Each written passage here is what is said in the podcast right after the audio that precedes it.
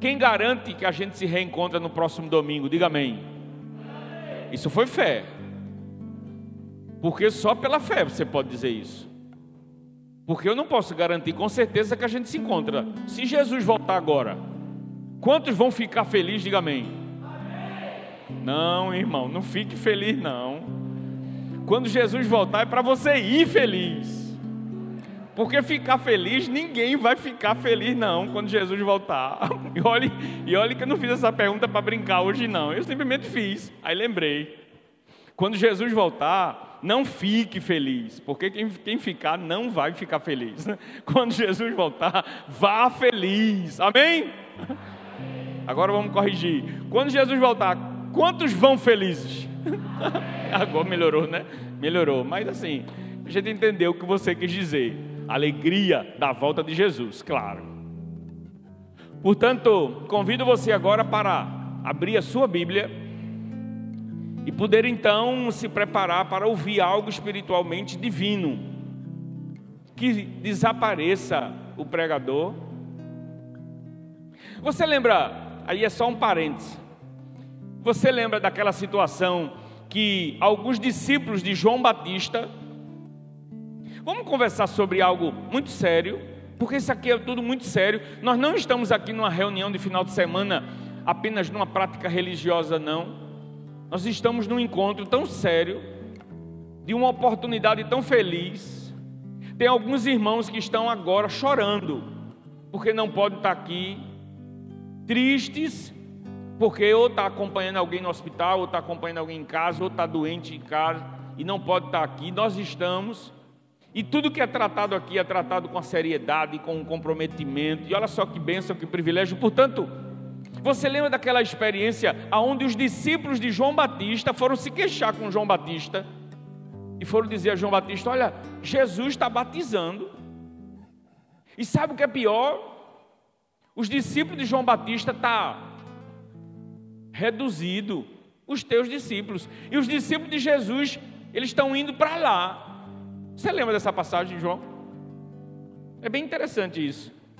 Você lembra o que foi que João disse? Calma, calma. Eu não vim para ficar no lugar do noivo. Não foi assim? E ele diz mais assim: que eu diminua e que ele cresça. É esse o desafio da gente aprender o que a palavra, não é um texto religioso bíblico de uma determinada religião, é o que Deus, na Sua palavra, está nos dizendo. Quantos acreditam na Bíblia Sagrada? Diga amém. Se você acredita, abra a sua Bíblia. Aonde tiver uma Bíblia agora, abra em Jeremias, capítulo 2. No seu celular, no seu iPad, no seu iPhone, no seu. o que seja lá, no seu tablet. A própria Bíblia, literalmente, falando. Abra a sua Bíblia. Jeremias.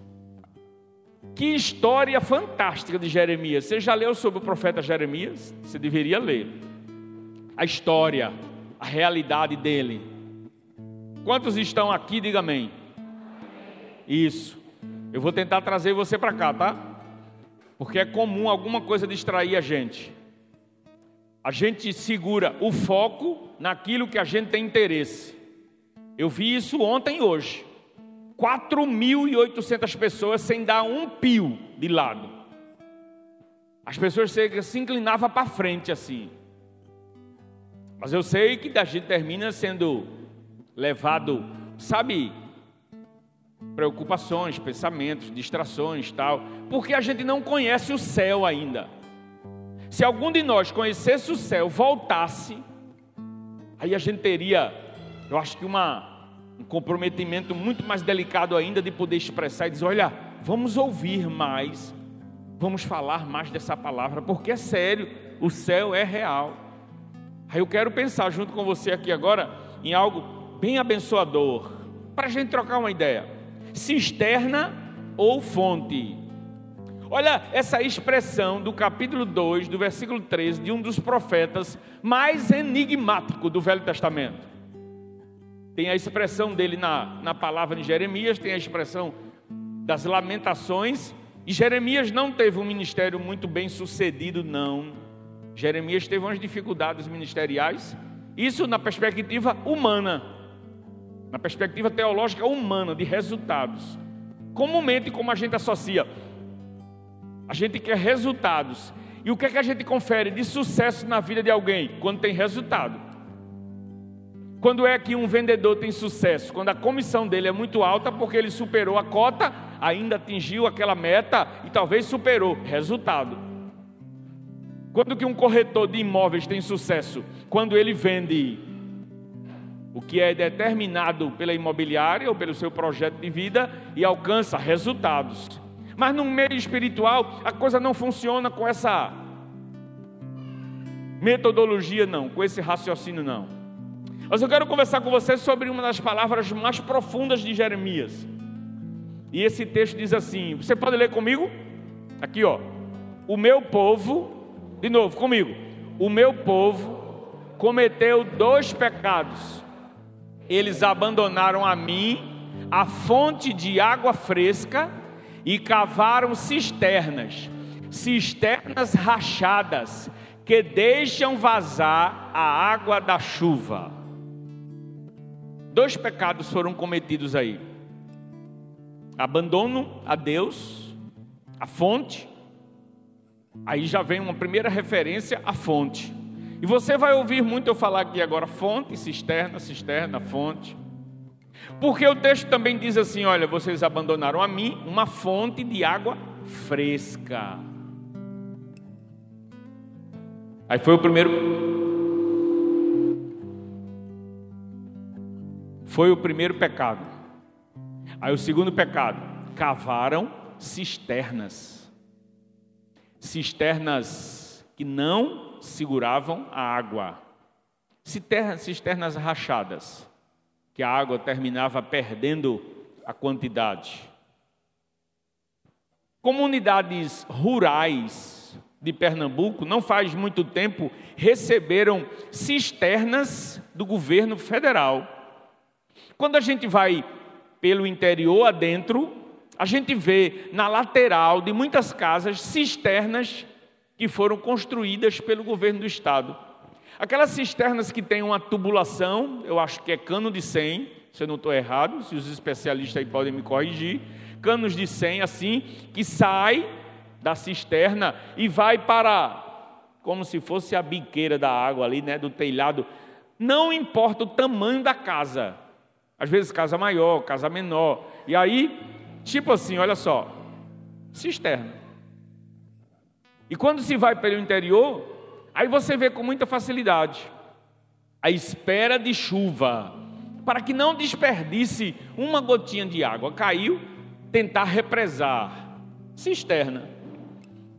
Comunidades rurais de Pernambuco receberam e foram construídas essas cisternas pelo governo federal municípios de Águas Belas para dentro, por exemplo, mais de 17 municípios foram alcançados. E não faz muito tempo o governo federal trocou essas cisternas de cimento pelaquela cisterna do mesmo material de caixa d'água. Aquelas caixas d'água azuis ou cinza. E aí o governo federal foi desfazendo essas de cimento e trocando pelas cisternas. Eu estou trazendo a imagem porque vai facilitar você raciocinar.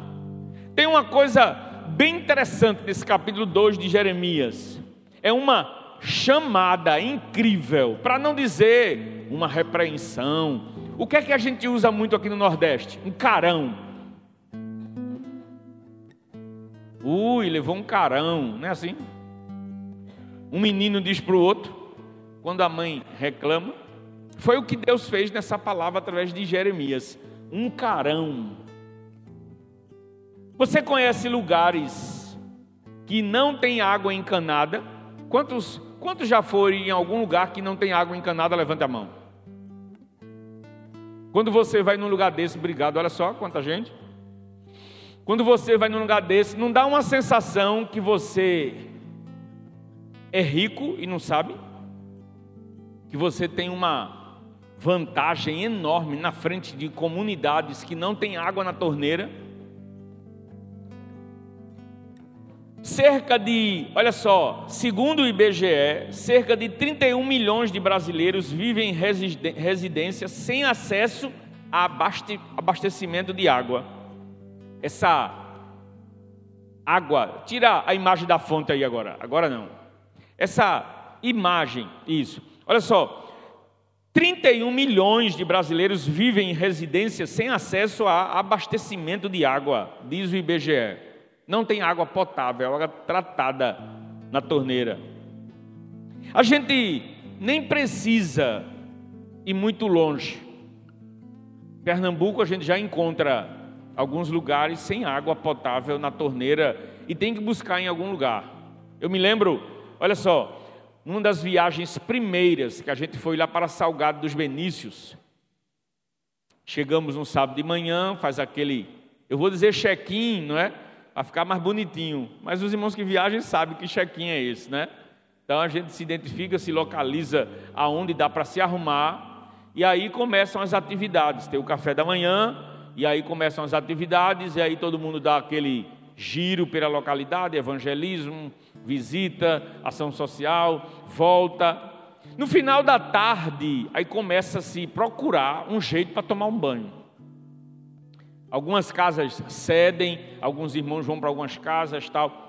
Só que nesses primeiros anos daquelas viagens missionárias, a gente não tinha muitas opções de casas e nós estávamos lá na tribo Cantaruré, lá dentro, que não tinha ainda poço, que não tinha ainda motor através do óleo diesel para poder fazer a extração da água, era uma escassez de água tremenda. E aí me foi sugerido tomar um banho no pé da serra, onde tinha uma água represada e dava para tomar banho.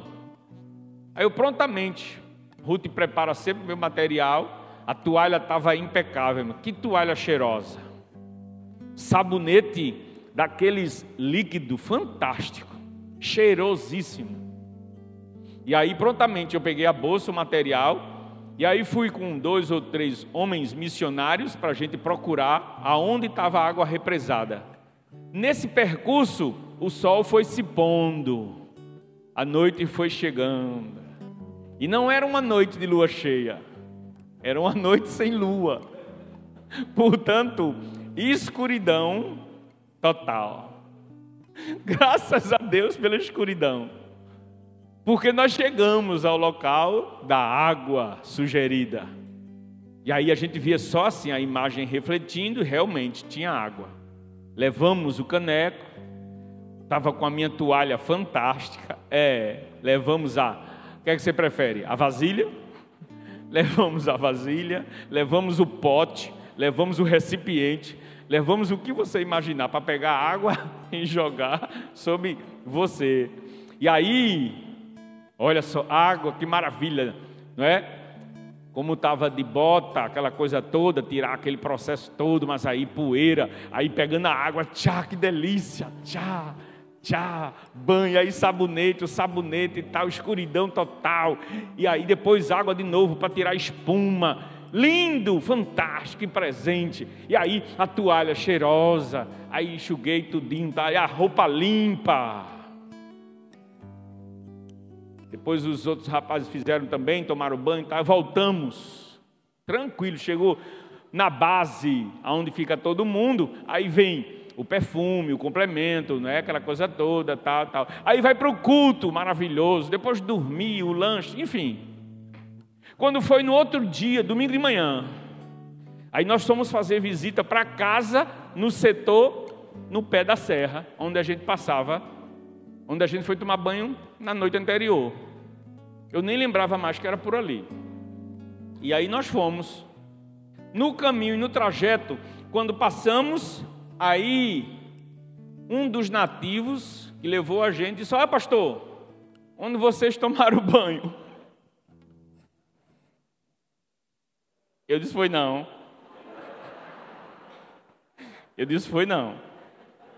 Foi, pastor. Ainda bem, né? Porque aqui quando chove, água. Segura aqui, irmãos. A água não era verde, não. A água se amostrava. Mais do que esse vestido de Zezé, ó.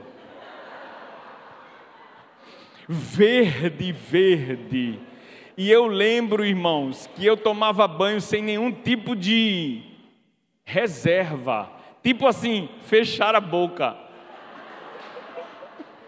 Tomava um banho. Sabe aquela coisa do missionário meio que inexperiente no campo do pé da serra? Aí tomava assim com a boca feliz, louvando, cantando, irmão. Você está rindo, né? É, Jesus está vendo. Água cisterna ou fonte.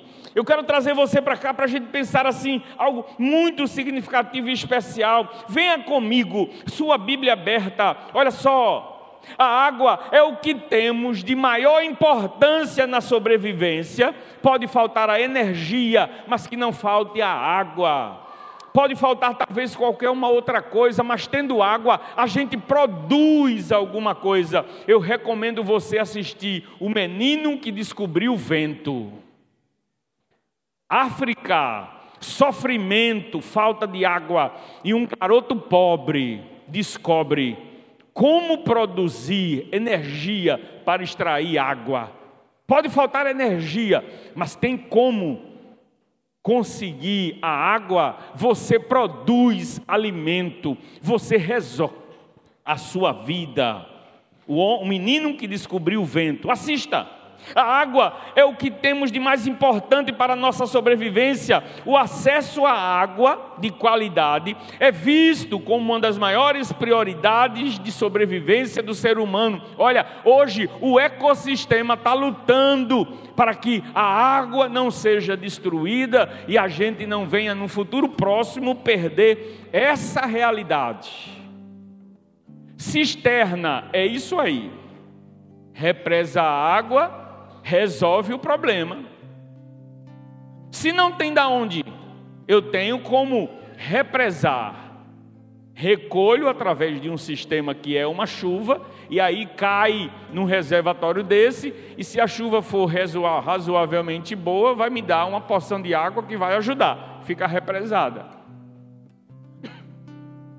O que dizer então de fonte? Agora sim, mostre a fonte para a gente. Olha só. Alguém já viu uma fonte natural em alguma barreira, em algum morro, em alguma pedra? Alguém já viu? É uma coisa fantástica. É muito bonito. Eu acho que os mais antigos devem lembrar da fonte de água mineral chamada Milagrosa ali na BR. Quantos já pegaram água ali? É, isso mesmo. Eu me lembro que o meu pai passava por ali e parava, porque ele conduzia no carro os vasilhões de vidro da Indaiá.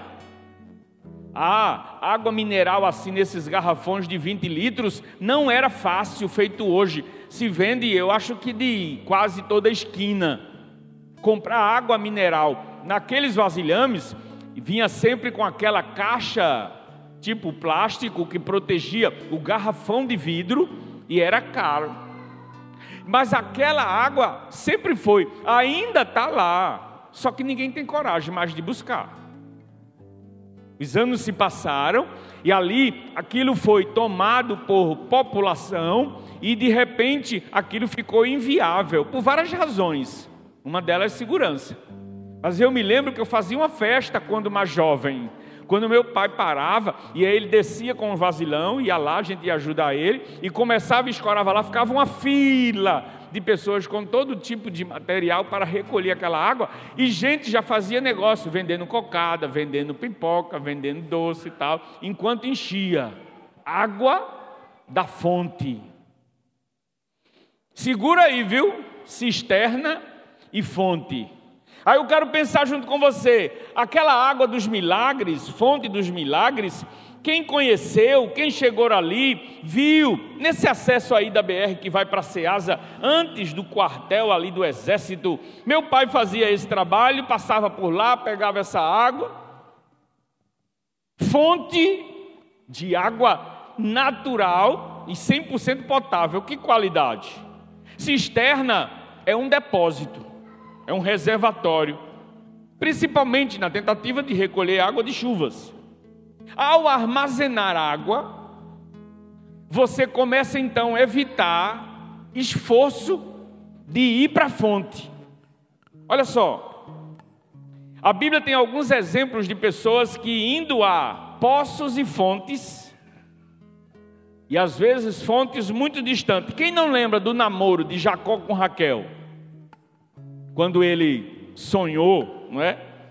E ali, Gênesis 29, Jacó conheceu Raquel ali no poço. O encontro do próprio Jesus com a samaritana, em João 4, 5. Poço, reservatório, cisterna.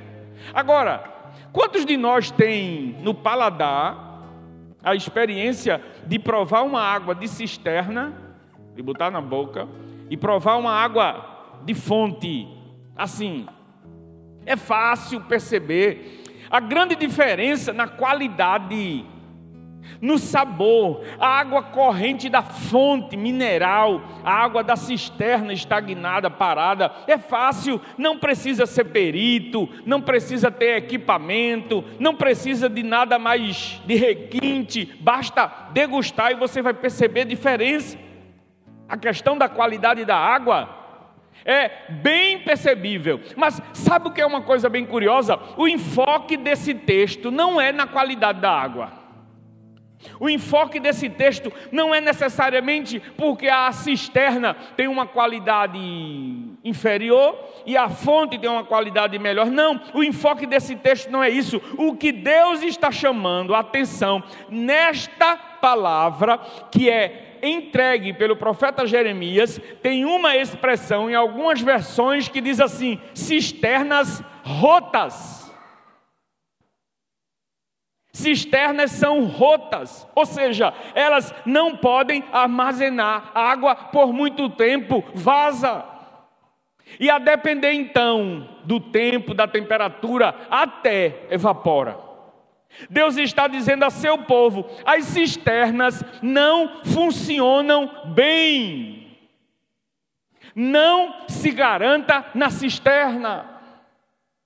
É loucura você acreditar que a cisterna vai resolver o seu problema. Primeiro, porque ela vaza, ela evapora, e depois ela não tem reposição natural. E corre o risco de não ter sido feita a reposição, baixar o nível e você ficar sem. Nesta comparação, nesta palavra, de Deus ao seu povo através do profeta Jeremias há algo fantástico para a nossa lição e eu quero compartilhar com você para a gente sair daqui pensando seriamente: você está indo buscar ajuda na fonte ou na cisterna? Nesta comparação que o Senhor fez através do profeta Jeremias, a conclusão é única. Acompanhe, por favor, veja quem está perto de você e pergunte aí: você está dormindo, irmão? Teve, teve resposta? Claro que não, não é? Nenhuma resposta, que bom. Aí a gente fica com a sensação que ninguém está dormindo. Agora preste atenção, essa palavra de Jeremias tem uma conclusão única. Preste atenção, observe esse detalhe. Quem procura água na fonte tem água sempre, e água fresca. Comece a trazer você agora para a gente pensar em algo muito interessante. Olha, não veja a reunião de hoje como mais um culto de domingo à noite, apenas de uma atividade que eu venho para uma prática religiosa. Venha ouvir algo que pode modificar e transformar a sua semana e, quem sabe, alterar seus próximos dias, porque nós precisamos parar de vir para esse lugar e nada muda.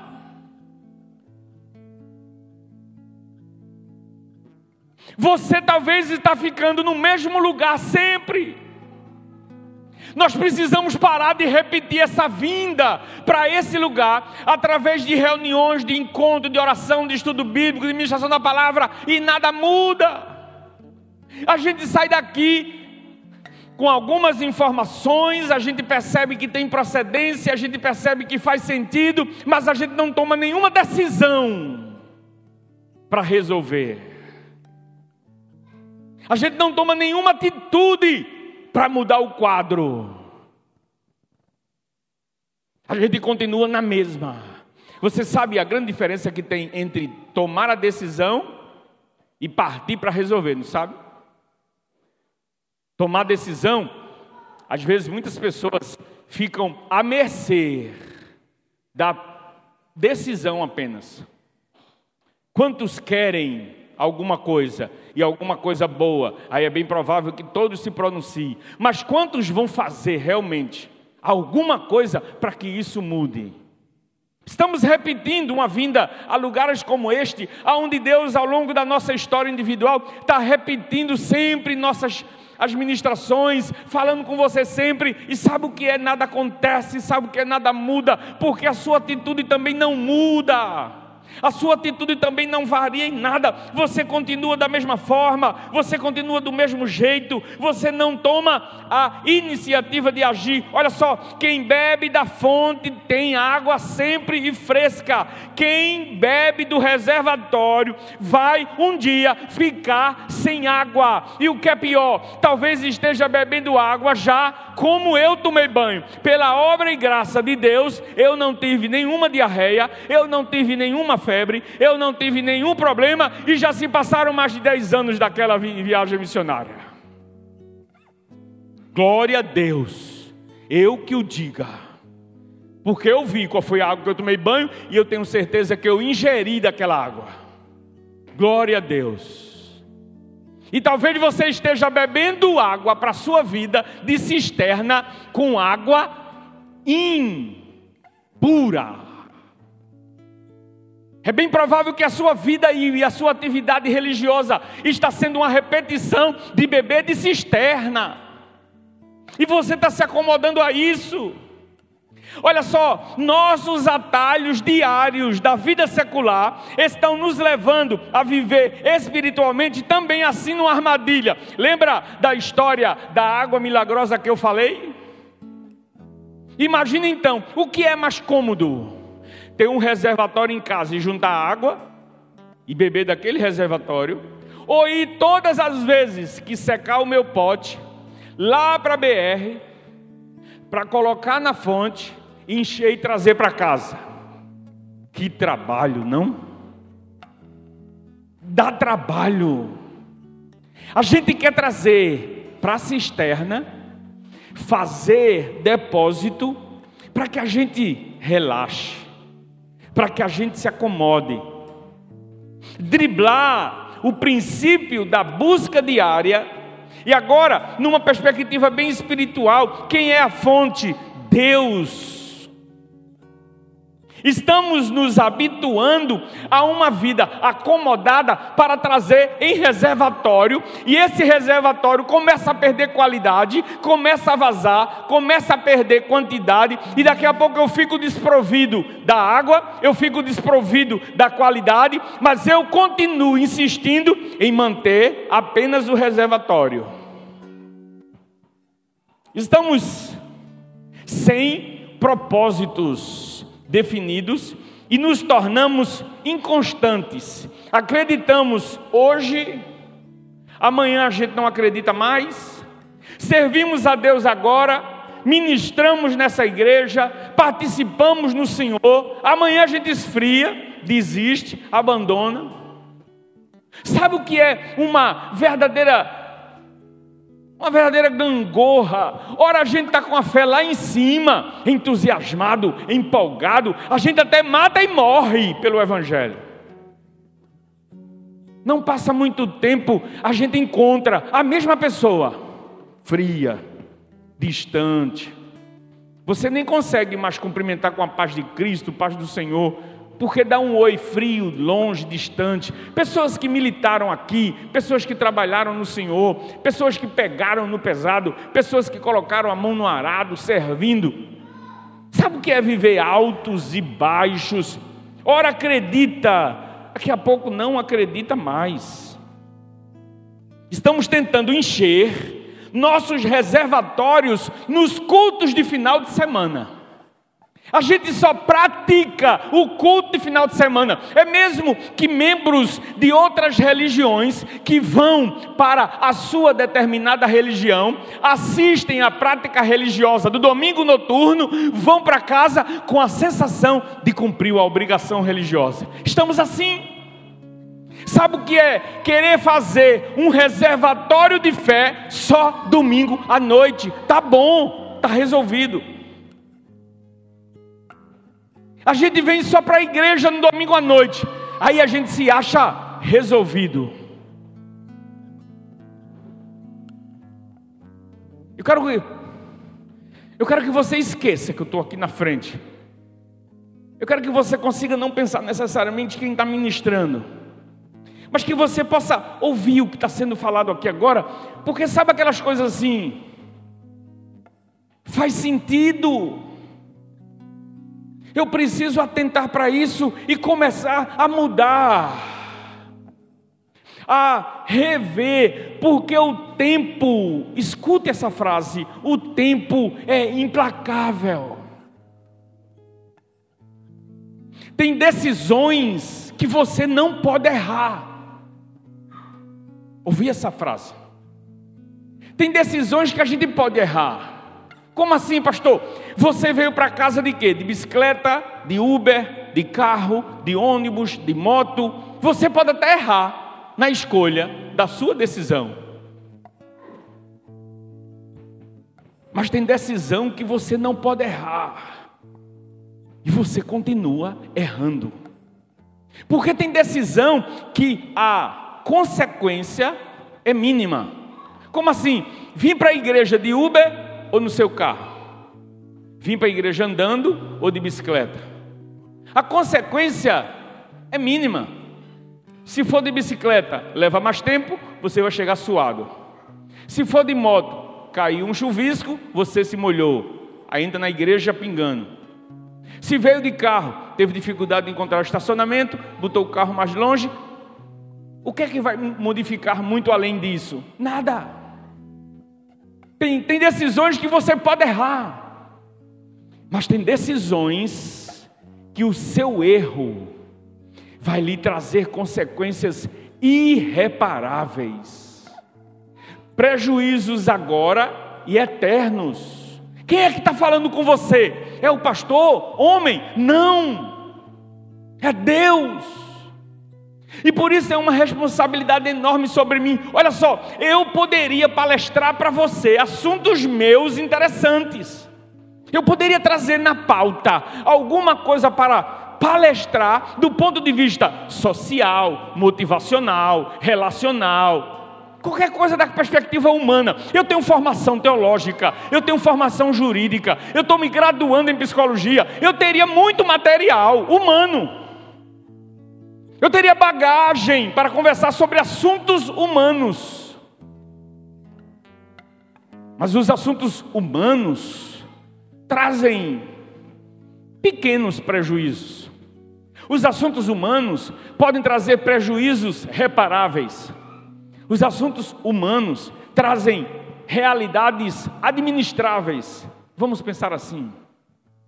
Mas as questões espirituais bíblicas e eternas. Olha só, não desperdice essa palavra, não. Você não pode errar. Fonte ou cisterna? Eu quero, eu quero conduzir você agora nessa meditação. Olha só, não temos nossa Bíblia conosco se não for aqui, não é assim? Se não for aqui, a nossa Bíblia não está com a gente. A gente não tem Bíblia em nenhum outro lugar mais, principalmente aqui. Principalmente aqui. A gente pega a Bíblia ou no celular ou o livro e traz para a igreja quando a gente vem à igreja. Aí a gente não tem mais a Bíblia em nenhum outro lugar. A gente não tem no trabalho, a gente não tem na rua porque não está aqui. A gente tem só leituras esporádicas. Quando foi a última vez que você se deteve? Nós vamos estudar isso no segundo módulo. Eu vou levar os professores a fazerem isso na sua vida. Para que os alunos possam fazer, nós vamos ter um excelente material para estudo bíblico, abençoador. É tudo que o diabo não quer, é tudo que o inferno não quer. Estamos tentando encher os nossos reservatórios nos cultos dos finais de semana e achamos que vai servir por toda a semana até o próximo domingo. Não temos a menor prática de adorar a Deus fora desse lugar. Não sabemos como adorar a Deus fora desse ambiente. Não temos vivência com o processo de glorificar o nome de Deus na atitude, no linguajar, no pensamento, na melodia assobiada, no cântico harmonioso de uma canção, porque nós estamos longe dessa perspectiva de fonte. Estamos vivendo só de cisterna. Você está diante de uma palavra das mais proféticas, interessantes, profundas que você pode imaginar. Você está diante de uma exposição bíblica tremenda, absurdamente fantástica. Não temos a palavra de Deus se não for aqui. A Bíblia Sagrada para nós está guardada no armário, na estante, na escrivania, em qualquer lugar. Nós não temos a prática da vivência da Sua palavra.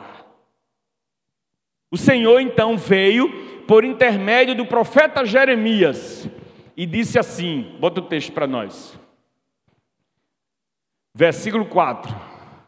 Olha o que a palavra de Deus veio a Jeremias: Filhos de Jacó, descendentes de Jacó e famílias do povo de Israel, escutem a mensagem de Deus, o Senhor. Atenção aqui para mim. Se você ler uma passagem dessa, e nós acabamos de fazê-la, você tem a sensação de que Deus está falando com você, ou de que Deus está falando com o povo de Israel lá naquele tempo e serviu para eles, porque Jeremias dirigiu a palavra ao povo de Israel naquele tempo. Que tipo de posicionamento, que leitura você faz numa expressão dessa? Quando aceitamos Jesus, por obra e graça da cruz, nos tornamos filhos de Deus, nós nos transformamos em Israel, sim ou não? Sim, sim, nós somos espiritualmente, pela fé, Israel de Deus. Portanto, se somos Israel de Deus, nós somos descendentes de Jacó, sim ou não?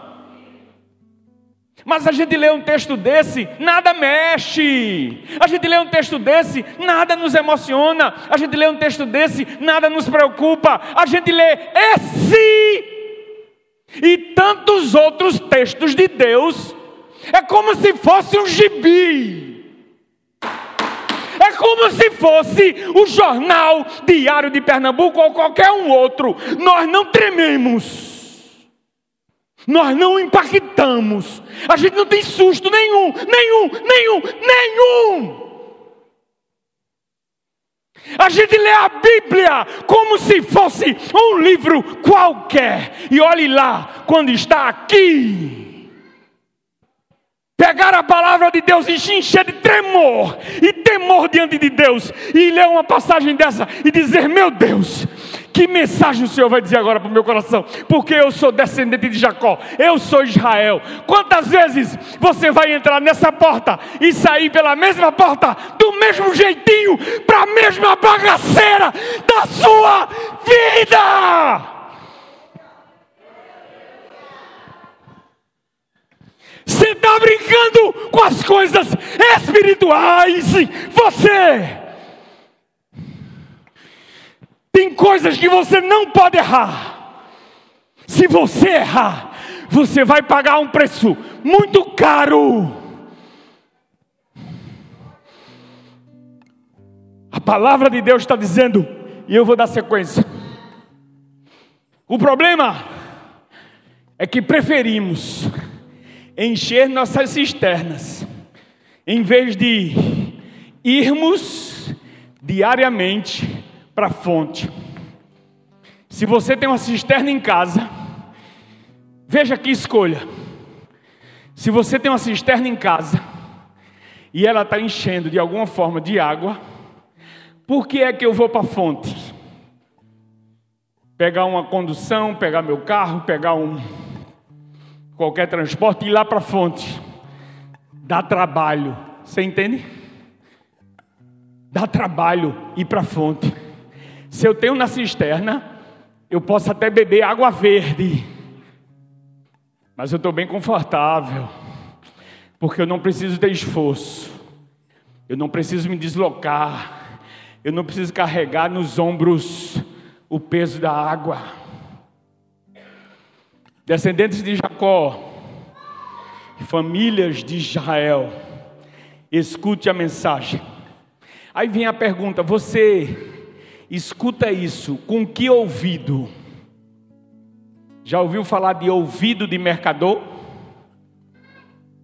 O problema é que preferimos encher cisternas em vez de irmos diariamente para a fonte. Sabe por quê? Porque, primeiro, a cisterna é cômodo. Nós somos naturalmente comodista. Por que, que eu vou fazer uma coisa que dá mais trabalho? Se eu posso ficar aqui parado esperando. Temos falhado numa área imprescindível de nossa existência. Sabe qual é? A área que nós estamos falhando de forma irrefutável, de forma tremenda, de forma extremamente preocupante. É no relacionamento com Deus. Sabe por quê? Porque a gente acha que Deus é misericordioso, se é que eu acredito nele. A gente acha que Deus é misericordioso, que Deus é longânimo, que Deus é fantástico, que Deus é amor, que Deus é sensacional e nada vai nos acontecer. E tudo vai ficar assim. E não tem resultado nenhum disso. Engano temos falhado numa área imprescindível de nossa existência. Sabe o que é? Que eu ouvi de um certo homem: eu não vou à igreja, porque eu tenho medo do confronto. Cara consciente, inteligente, racional, e disse para mim: eu não vou, porque eu tenho medo do confronto, porque eu sei que quando eu for, eu vou ficar impactado. Tem coisa que vai me pegar de jeito, eu tenho certeza. O Espírito Santo de Deus vai lhe pegar hoje de jeito. O Espírito Santo de Deus, aquele que, assim, sabe, com gritos inexprimíveis, intercede por você. O sacrifício de Jesus na cruz do Calvário não foi simples, não foi bobo, não, não foi fácil, foi por minha causa, foi por sua causa. Deus não vai querer perder você por nada nem por ninguém. Ele está sabe o que é gemendo, clamando a Deus por você, e você está vacilando, está procrastinando, você está adiando decisões que precisam ser hoje, decisões que precisam ser agora. A gente só pensa que quem tem que decidir é o pecador, a gente só pensa que quem tem que decidir é o não crente. Todos os dias eu preciso matar uma velha natureza, pegar essa minha natureza, pendurar na cruz e não deixar sair da cruz. Fique aí mas eu não consigo fazer isso com água de cisterna. Eu preciso ir para a fonte todos os dias. Eu preciso ir para a fonte todos os dias. Eu preciso ir para a fonte todos os dias. A fonte é uma constante e ininterrupta renovação da possibilidade de se estabelecer o melhor de Deus na minha vida. Não dá, não dá para você sair de um culto desse, ser abençoado em um culto desse e só entrar no Santo dos Santos do Senhor no próximo domingo quando voltar para cá. Você vai morrer de sede. Você vai estar numa fonte fantasia religiosa constante, você não vai viver o melhor de Deus para a sua vida e os resultados você vai colher na caminhada da sua vida. E as pessoas que estão ao seu redor vão sofrer as consequências, vão observar o que está acontecendo, porque a palavra de Deus é fiel. Plantar, plantar, a gente colhe.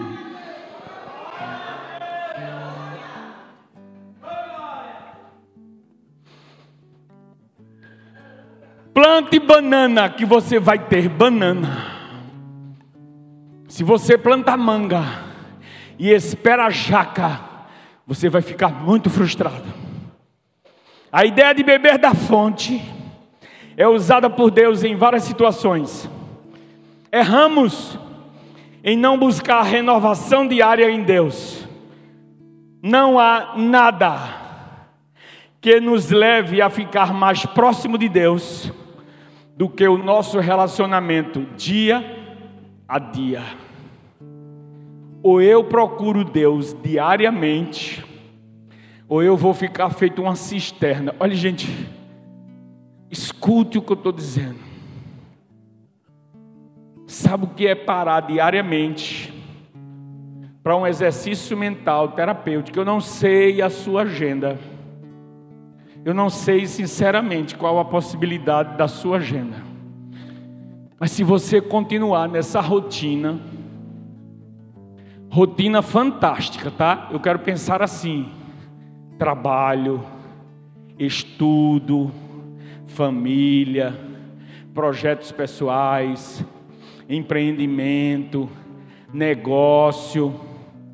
A rotina eu quero considerar como fantástica. Mas se você não incluir nesse percurso da sua caminhada, e não é um dia sim, um dia não, não. Todos os dias.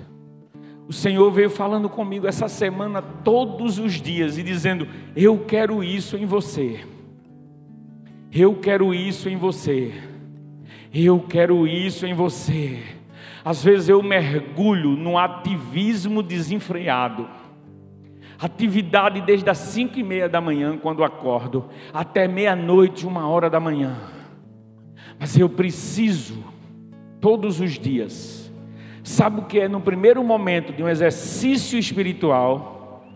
Desligar o telefone, sair da internet, me afastar da TV e parar um minutinho assim para me ouvir, sentir meu coração bater e poder dizer a Deus: Deus, eu quero estabelecer um relacionamento com o Senhor de verdade. No seu quarto, na sua sala, na sua varanda, na sua, no seu quintal, lá atrás, perto do pé de manga, não sei. Mas sabe aquela coisa de dizer: Deus, por favor, fale comigo. Deus do céu, o Senhor existe e eu quero conversar contigo todos os dias. Eu quero falar com o Senhor todos os dias. Fale, Deus, ao meu coração. Deus vai estar muito presente. Deus vai se manifestar para você. Você vai começar a sentir seus erros, seus pecados, suas falhas. O Espírito Santo de Deus vai começar a mostrar a você o que, é que precisa de conserto, de ajuste. Algumas coisas vão começar a mudar em você. Olha só. Olha só em João 4, 10 a 14. Então Jesus disse: Se você soubesse o que Deus pode dar e quem é que está lhe pedindo água, você pediria e ele lhe daria água da vida. A mulher samaritana então respondeu: O Senhor não tem balde para tirar água e o poço é fundo. Como é que vai conseguir essa água da vida. Nossos antepassados Jacó nos deu esse poço. Ele, os seus filhos e os seus animais beberam água daqui. Será que o Senhor é mais importante do que Jacó? Então Jesus lhe disse: Quando você escuta essa palavra, com que ouvido você escuta? Jesus está lhe dizendo: quem beber dessa água comum que está aí no poço terá sede de novo. Mas a pessoa que beber da água que eu lhe der, nunca mais terá sede. Porque a água que eu lhe der se tornará nela uma fonte de água que dará vida eterna. Com Jesus, em comunhão com Deus diariamente, me escute, adolescente, jovem, homem e mulher. Com Jesus, eu não vou deixar de adoecer. Adoeço. Com Jesus, eu não elimino a possibilidade de perder o emprego. Eu posso perder. Com Jesus, eu não consigo necessariamente evitar que a minha família passe por apertos do ponto de vista de finanças. Com Jesus, não sinaliza nenhuma segurança que nada de ruim me aconteça. Não, não, de jeito nenhum. Eu vou estar sujeito a todas essas situações. Mas escute o que eu estou lhe dizendo. Quando eu paro de beber água da cisterna, que eu estou armazenando como se fosse suporte de fé, e não existe suporte nem depósito de fé. Quando eu paro de usar cisterna, eu entro no processo terapêutico diário de contato com o divino, e aquilo começa a ser um exercício pessoal de experiência com Deus, aonde um bálsamo, só só você experimentando, aonde um bálsamo espiritual de Deus todos os dias começa a refrigerar a sua alma, começa a tranquilizar o seu coração Olha, irmãos, eu estou dizendo isso a você, debaixo de uma unção espiritual de Deus, porque eu sei que não é fácil. Eu imagino situações que você está vivendo, talvez enfermos, talvez preocupado com a sua sobrevivência, talvez angustiado com as contas a pagar, possivelmente assim, irmãos, em nome de Jesus, esqueça nesse momento quem está ministrando essa palavra, porque talvez para alguns aquela velha expressão popular: santo de casa não faz milagre. Esqueça, nós estamos diante da palavra, nós estamos diante do altar de Deus divino, nós estamos diante do Senhor, e eu estou dizendo a você: esse bálsamo vai lhe dar, sabe o que é? A paz do céu, que o mundo pode estar desabando ao seu redor, mas você vai ter um equilíbrio natural de Deus na sua vida um equilíbrio espiritual, e Deus vai lhe dar o norte. Deus vai lhe mostrar a saída. Deus vai lhe mostrar a solução. Deus vai lhe mostrar a ajuda, Deus vai lhe mostrar como, de que forma, alguma hora, algum momento, não pare de lutar. Não pare de correr atrás do que você almeja. Não pare de lutar pelos seus projetos, mas não viva de cisterna. Se dê ao trabalho de todo dia e ir para a fonte. E buscar na fonte. E quero pedir a você para ficar em pé nesse instante.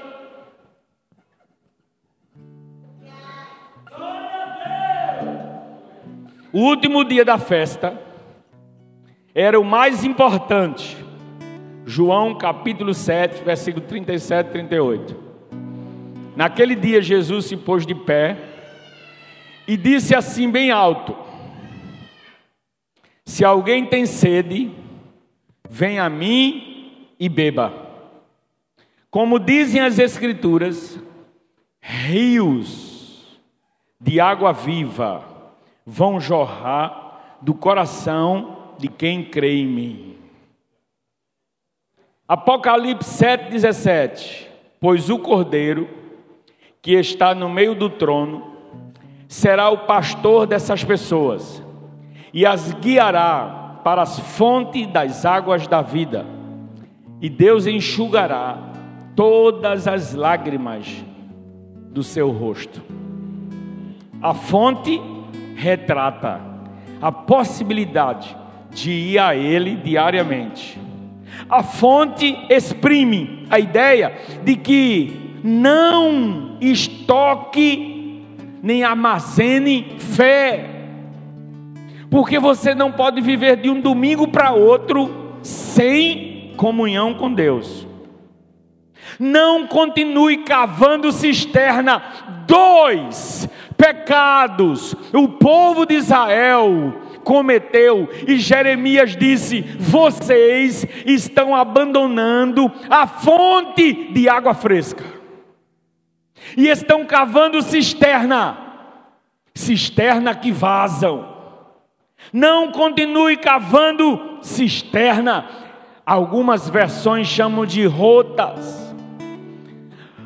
Cisternas rotas não retêm água. O que você espera? De sua relação com Deus? Um encontro semanal? Preferencialmente aos domingos, porque é o dia que você se sente mais confortável em ter contato com Deus. Não estou fazendo menção nenhuma a você vir para a igreja todos os dias que tem culto à igreja. Eu não disse isso em nenhum momento. Porque Deus quer e entende que você trabalhe, que você estude, que você empreenda, que você cresça, que você prospere. Mas o que Deus está dizendo a você nessa noite, pare de cavar cisterna e querer achar que aquilo que é depositado numa reunião como esta serve até domingo que vem, porque você não para um minuto para ouvir Deus falar durante a semana. Você não troca uma ideia com o Espírito Santo de Deus. Você não abre a Bíblia hora nenhuma. Você não medita hora nenhuma. Aí eu tenho duas colocações para a gente fechar essa meditação. Escute, Mateus 6,34. Não fiquem preocupados com o dia de amanhã, pois o dia de amanhã trará as suas preocupações. Para cada dia bastam suas dificuldades. Deus cuida de você cada dia. Essa palavra de Mateus retrata uma experiência veterotestamentária fantástica. A Bíblia se completa sim ou não? De Gênesis e Apocalipse. Aí tem uma expressão em Êxodo que diz assim: O Senhor disse a Moisés: Agora, escute, viu, crente, onde você está? Agora, sabe aquela palavra que Deus diz assim: Agora digo eu a você. Você consegue ouvir a minha voz e eu dizer a você: Eis que eu te digo. Você prefere assim? Eis que eu te digo: agora eu vou fazer chover do céu pão para você. E o povo deverá sair, e cada um deverá juntar uma porção que dê para um dia. Assim eu porei a prova para saber se eles vão obedecer às minhas ordens. É interessante como Deus coloca diante de você a bênção e ao mesmo tempo deixa você com a liberdade de decidir. Lembra como eu disse? Tem decisão que você não pode errar. Esse mesmo texto, lembra que Deus mandava o maná e Deus disse ao povo de Israel: só pegue o pão do dia.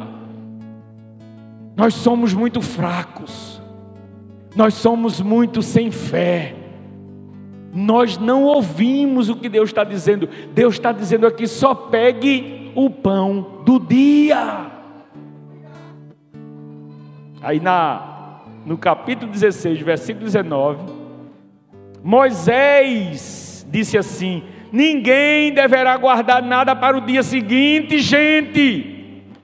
Vocês não viram Deus falar, não?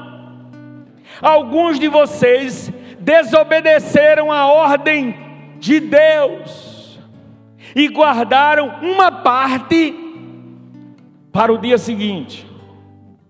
E no dia seguinte, aqueles que tinham guardado, o pão estava cheio de bicho. Não sou eu que estou dizendo, não, irmãos. Êxodo 16, 19. Estava cheio de bicho e cheirava mal. Aí Moisés ficou tão irritado, porque todas as manhãs cada um pegava o necessário para comer. Naquele dia, pois, o calor do sol derreteu todo o pão que ficou no chão, toda a sobra. Deus está dizendo a você: hoje está aqui, não guarde para amanhã, não, porque para amanhã eu vou prover outro novo. Sabe o que, que a gente faz? Medo, insegurança. E se ele não mandar? E se não cair? É melhor eu guardar agora. Eu dou uma estocada e guardo. Porque se não cair, o meu está garantido. A gente deve fazer isso com a promessa do homem. Se o governo federal dizer a você, não estoque comida não, tá tudo tranquilo, confie não, viu? Guarde, faça a sua reserva, porque o homem falha. Mas se Deus disser a você, faça assim, faça exatamente assim. Que Deus te abençoe.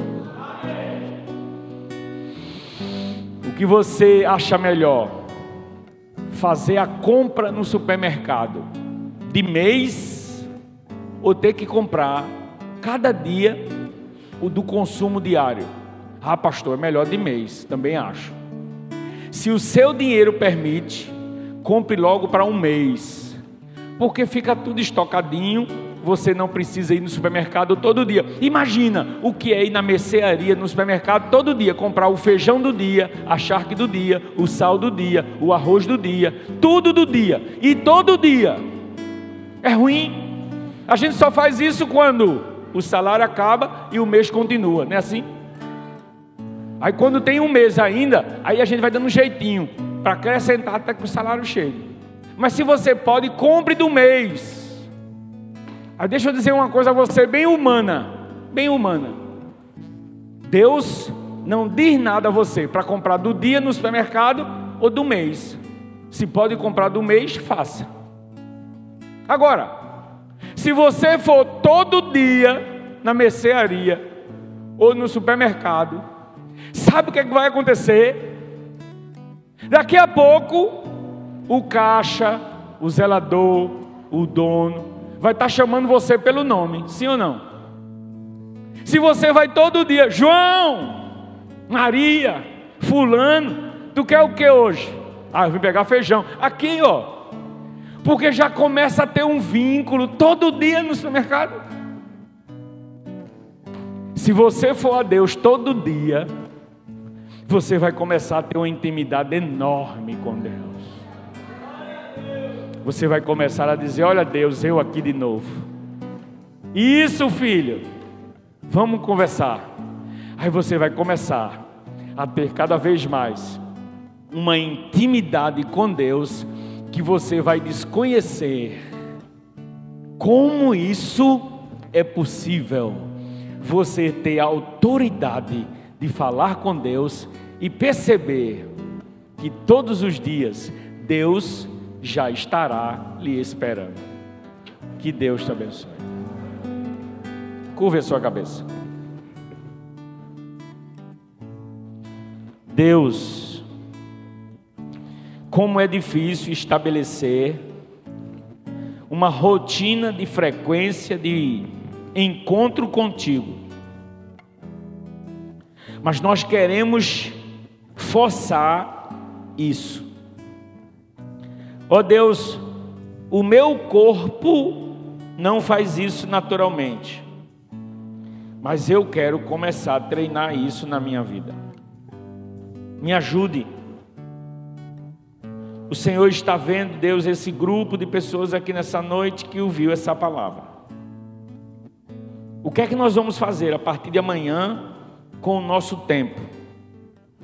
Será que vamos começar o dia ou terminar o dia dirigindo ao Senhor uma palavra e começar a disciplinar a cada dia a oportunidade de poder falar com o Senhor? Eu quero te pedir, ó Deus, pelas nossas rotinas, que o Senhor nos ajude a uma disciplina séria, porque se eu quiser acumular fé, nada vai transformar na minha vida. Mas se eu quiser exercitar a fé todos os dias, eu vou começar a ter uma dinâmica diferente na minha existência. Eu vou começar a ver Deus em todas as coisas glorificar o teu nome em todas as coisas, engrandecer o teu nome em todas as situações e experimentar pela fé, através do exercício diário, a vislumbrar aqueles lugares mais especiais e abençoados que o Senhor tem reservado para os seus, porque esse mundo não nos diz respeito. E eu não quero, Deus, ter interesse por nada desse mundo, porque eu não sou desse mundo. E eu quero estar na expectativa do arrebatamento, da vida eterna, do céu, Jesus, Espírito Santo. Eu quero viver isso na minha vida. Pai, em nome de Jesus que o teu Espírito Santo faça, Deus, nessas pessoas o que eu não posso fazer. E que nessa noite nós tenhamos as mais lindas decisões, mesmo sem ninguém levantar um braço, mas que os corações estejam derramados diante do Senhor, destemidos, determinados e convictos da certeza de que sem Jesus eu não posso nada. Sem Deus eu estou perdido. Sem o Espírito Santo eu estarei sem direção. Eu preciso de Deus. Eu preciso de Deus. Todos os dias, Deus, eu quero o Senhor. Deus, eu quero o Senhor. Deus, eu quero o Senhor na minha vida todos os dias, em nome de Jesus em nome de Jesus, em nome de Jesus. Tenha uma semana vitoriosa. Que Deus te proteja, que Deus te guarde